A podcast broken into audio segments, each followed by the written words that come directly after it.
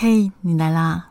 欢迎收听文案人生九，我是 Jessie 研九。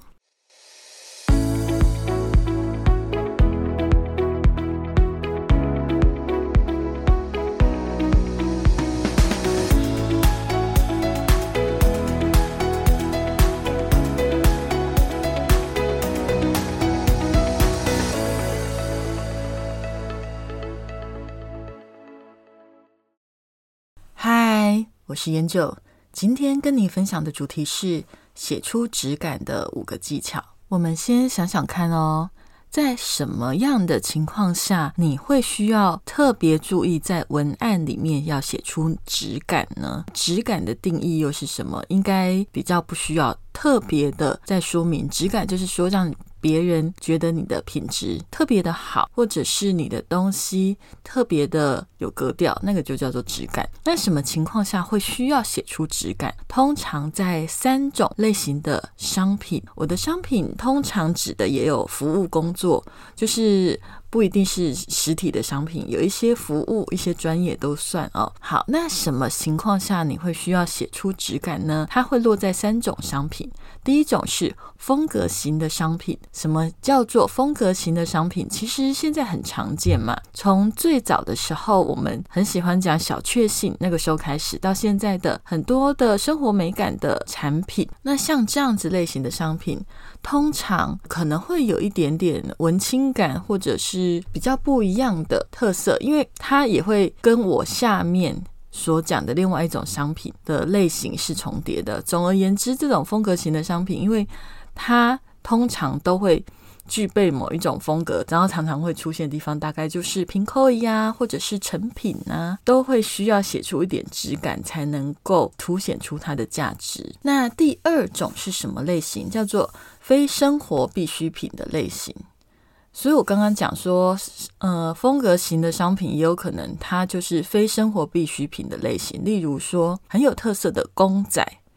公仔它应该就不算是生活必需品，可是你有可能会还蛮想要的，或者是呃，假设好了，有一些比较昂贵的、比较贵的茶、咖啡，不太算是生活必需品的原因是，你有可能不喝这些，你还是可以过日子。所以这一类的产品，除非它是价格导向的，也就是比较便宜，或者是它真的非常的平价，否则它如果是好的原料，那有可能价格会很高。这就延续到了下面的第三种，也就是高单价的商品。高单价的商品，也就是说我刚刚讲的，如果说茶咖啡它是成本很高的那一种，就会等于说它。既非生活必需品，也有可能是高单价的商品。高单价的商品里面也包含了各种服务，例如说，呃，高单价的商品面也有摄影服务，也是嘛，或者是法律服务，它也算，或是各类的咨询服务，这种都叫做高单价的商品。所以讲到这里，你应该有发现了一个状况，就是风格型商品、非生活必需的商品，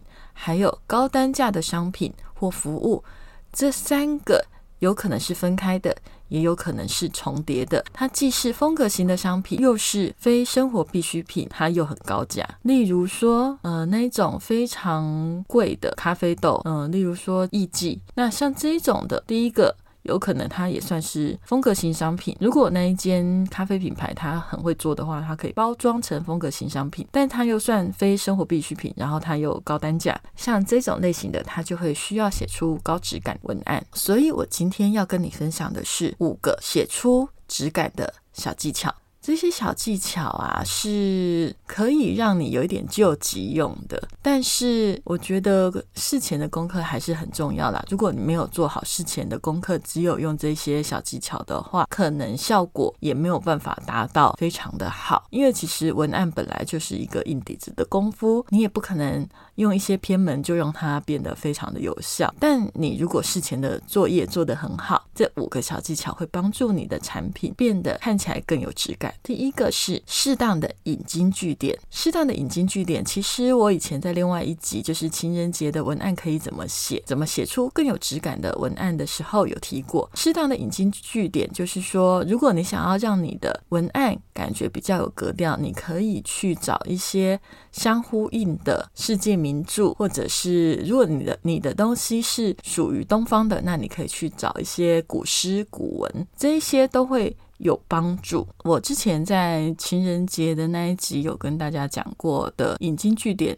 古文里面还蛮适合讲“倾盖如故”的。那“倾盖如故”这个根据就是它其实是一个很美的意思，也就是说，哎，我可能只是刚好跟你这样子一对眼，然后就觉得我好像认识你。其实它的境界大概有一点像是。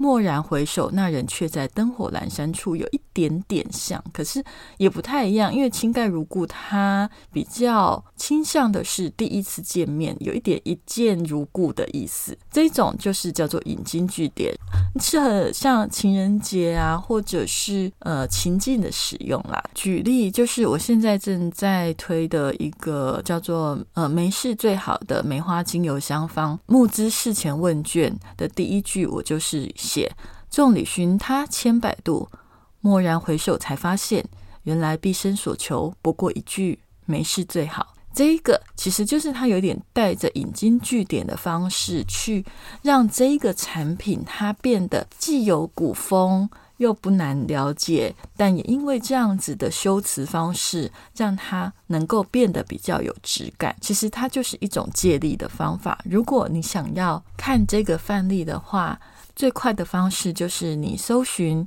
文案像你的 Facebook，然后你去找有一篇双手捧着梅花，就是我我我的手捧着梅花的那一篇，它下面有附一个链接，那那个链接里面就是我所说的问卷，你可以去参考那篇问卷的写法。第二个呢？写出质感的五个技巧，就是适当的使用外语或专有名词。那适当的使用外语或专有名词，就是适当的使用就好。这种其实在医美的呃文案写作比较常用到，或者是一些高科技的文案写作比较常用到。也就是如果你有引进了一个比较特殊的技巧，你可以再加一个挂号，然后附上它的专有名词的外语，或者是。有一些人他可能会担心使用专有名词是不是很难被理解。我的感觉是，适当的使用专有名词会让你的产品呈现出那一种比较高的格调跟质感，但是不要多。我建议就是可能一到两种就好，因为你知道人的头脑如果一下放进太多他没有听过的东西，他就会略过不想看。所以这一类的用法要小心，你不要篇幅过大。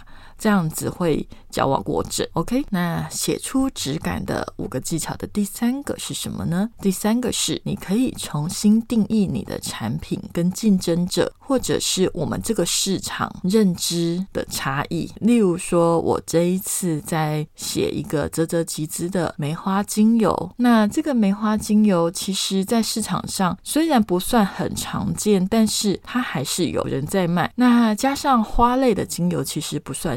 我要怎么去凸显梅花精油跟其他的花类的香气的不同呢？因为你知道，其实。梅花精油的竞争者不是只有梅花精油，它有可能是所有的精油，甚至缩小一点，竞争者可能是喜欢花香的人，有可能就是跟它的竞争者。所以我要怎么去定义？我当然第一个就是我要去抓到它的风格，然后再来就是融合这个瑜伽品牌，它本身就是属于比较东方美感的风格，去帮它定义一个纪念的顺，又必须要让市场能够快速记忆，然后又。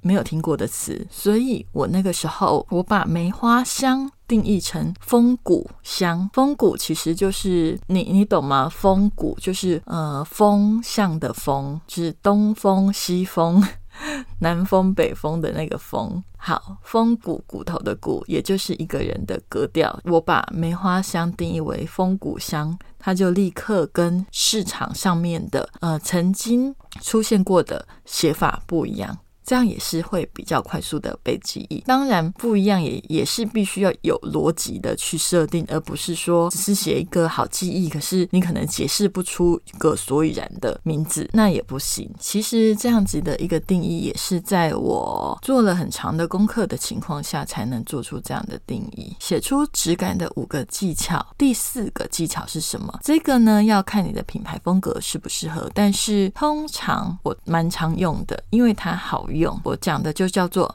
新诗的格式，但是我认为啦，大家不要把新诗格式想得太难，因为其实新诗有很多种。那我们在市面上看到的新诗，有的它的写法、它的排序、它的用字，可能都是属于比较艰深的，或者是它的节奏、它的用字是比较特殊的，可能没有那么容易在第一时间理解的。那我讲的新诗格式，通常不是这一种商业文案务求的，绝对是好理解。所以我讲的只是利用新诗的格式，让你的产品变得比较有质感。例如，我这一次在产品文案里面的某一个部分，我有写到一段话，就是空白不是一无所有，是放下一切，给奇迹进入的空间；留白不是消极放弃，是一种意图，允许情绪被缓缓接住。类似这样子，它是一个。有一点点新诗格式，但是通常它还是要非常的白话，但是它可以比较有一种新诗的意境，让它变得比较有想象的空间。我所说的新诗格式就是这样子，透过这样子的一个格式跟语法，可以写出比较有质感的味道。好，那我们继续讨论哦。写出质感的五个技巧里面的第五个技巧是什么？请记得定义你的风格。你知道风格是什么吗？其实我在上一集。就有讲过，但是我可以在这里延伸的再跟你讲一些其他的观点。对我来讲，风格是什么？风格其实就是你的文字在文字这个世界里面所发出的口气、语音，就是你的声音、你的口气啦。思考你的生活里面，每个人是都有他各自的讲话风格，那个风格通常是透过他讲话的音量大小、他的语速，还有他的声音音质，还有他的发音方式，是都会影响他讲话整体。呈现出来的感觉不止悦不悦耳，还有呈现的情绪呈现出来给你的氛围，还有造成的气场，对吧？那其实文字是有能量的，在你的文字的使用、选字还有节奏上面，都会有一种风格的展现。当然，如果你深一点的去讲，这个跟你对文字的敏锐度，还有你头脑里面的文字库，就是文字的量有多大，也会有关系。通常，因为我们在做商业文案不会用到太难的字的前提之下，我觉得比较重要的是，你要自己更敏感的去思考你的产品到底适合用什么样的呃选字，选什么样的字来诠释它。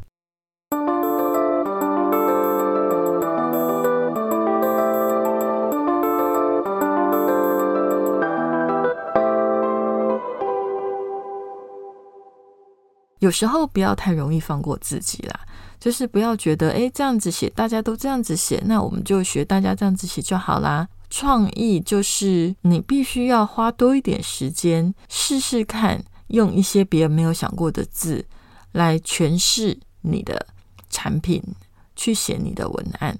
否则不好好动脑的话，现在聊天机器人。都很容易写出写过的文案，所以如果没有好好的去练习自己的思考，其实文案这种东西是很容易被取代的。但是文案最不容易被取代的是哪一块呢？其实就是你自己创立的风格，还有你想要表达的情绪。这个是目前聊天机器人也很难精准的去对到你要的那种情绪。所以其实人的情感、人的情绪，如果融进你的文字，它就是你的文字风格。那融进你的品牌，它就会成为。你的品牌风格，所以跟你分享一下。其实像我之前在做选举的时候，简单来讲就是文胆啦，就是说必须去思考这个候选人他的人格特质、他的口气，会用这样子的方式讲话吗？那用这样的方式、这样的用词，不只是否得宜，而是他会不会造成你想要的效果呢？那他会营造出什么样的形象呢？所以，如果可以的话，我觉得你可以更用心的在这一点思考、努力一下。因为我觉得这个部分它会非常的重要。所以我刚刚讲到我写选举的时候，其实我就会去思考这个人人格特质，那也代表着做一个文案人必须要。能够模拟很多不同的口气，所以我通常有很多种不同的讲法。像我现在跟你讲 podcast，那这个 podcast 的这个语气是我觉得不需要太过修饰的聊天方式。但是如果我是在工作，我是做某一个品牌的代言人，我在写的时候会有各种不一样的语气。呈现在文字上面，所以我觉得我的作品有可能它没有办法太快速的让你在市面上各个产品里面发现是我写的。有一些风格比较特殊的，例如说很古风的，你可能会很容易的看得出来。但是有一些，例如很商业的，或者是一些比较娱乐性感比较强的，有可能你就看不太出来是我写的。那这也是代表，其实文字它是真的可以营造出很多不一样的风格形象，也是很值得你去斟酌的。因为你看做图的时间很长，但是文字如果一旦你定义了风格，你要写出延伸出类似。的风格会比较快，而且你要发文，你要沟通，你在你只要是在网络，不是用录音的，其实文字还是占了很大的比重。纵使未来影片更多，它的讲稿也是很重要的。那讲稿也是文字啊，所以我觉得你可以更重视文字一点。好，那今天跟你分享的就是写出质感的五个技巧。我跟你重新整理一下：第一个是适当的引经据典；第二个，适当的使用外语或专有名词；第三个是重新定义你的产品跟市场或竞争者的不同认知；第四个是新诗的格式可以帮助你产生一种质感的氛围；第五个是你可以花多一点时间来定义你的文字风格。那今天跟你分享这五个技巧以外，我想要再跟你分享。两个注意事项，第一个注意事项是，请在铜臭味与品味之间努力的平衡它。也就是说，有一些人他会为了想要写出格调而非常的排斥铜臭味的写法，例如说，好像要写出价格有点困难，或者是好像。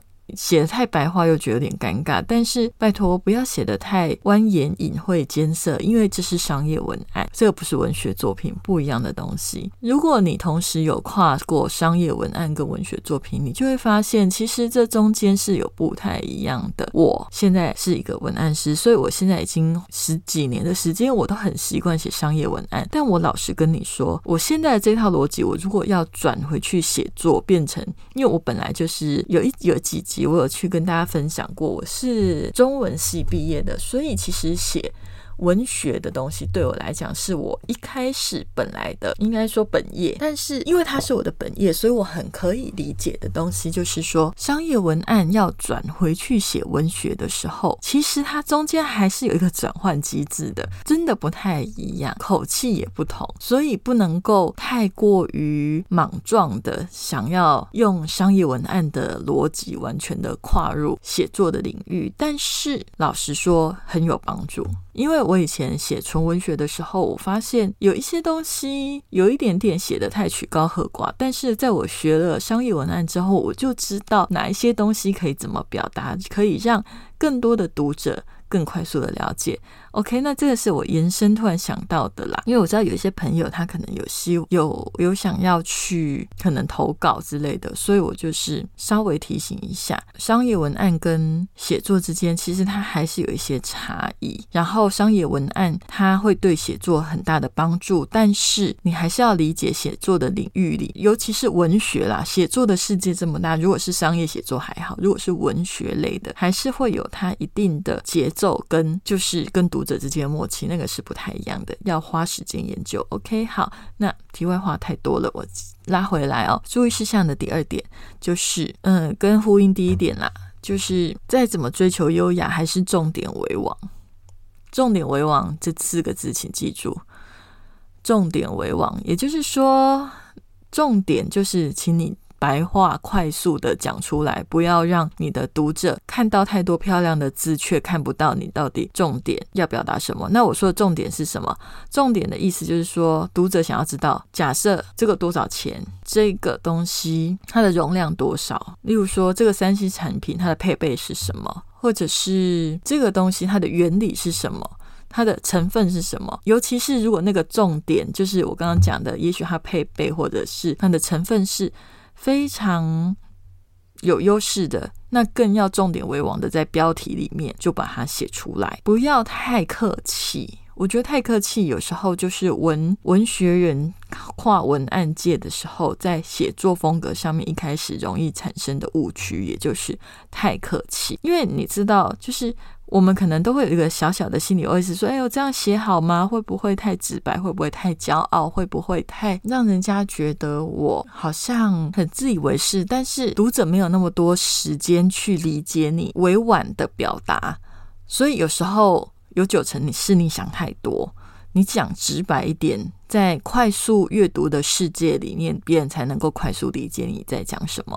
好，所以这两个就是我想要跟你分享的注意事项。那今天的结尾就是我想要跟你聊一下，今天虽然提供了这些技巧，但是对我而言，其实写出质感最重要的还是记得做事前的功课，你必须沉浸式的去理解。产品本身的元素，并且整理你所得到的想法，并且融合你的品牌风格。聊到这里，你会不会说啊，万一？我的品牌风格不清楚怎么办？如果没有品牌风格，我会跟你讲会发生一件事情，就是比较容易发生在你自己或者是你聘请的行销人员，他会觉得比较难做出有市场辨识度的内容。大部分很有记忆点的行销文案，无论对方是有意无意，都会有一种鲜明的风格。找出风格，有时候大家觉得很浪漫，对不对？其实不浪漫呢，它是一个很务实的行动，它为的就是让你的消费者可以。更快速的记得你是谁，记得你是谁有什么好处？不是开心就好哦。他更记得你是谁之后，就可以帮助你减低行销成本，以获得更高的行销效果，这才是重点。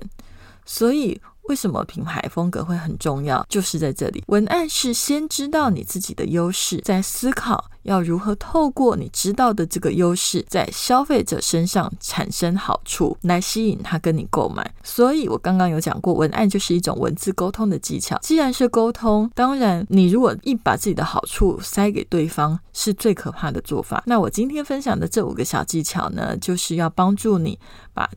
商品成功的端到你的消费者的心里，当然啦，针对不同的消费者也会有不同的心态拆解跟对应方式，这个就留在课程里再跟大家详细说明喽。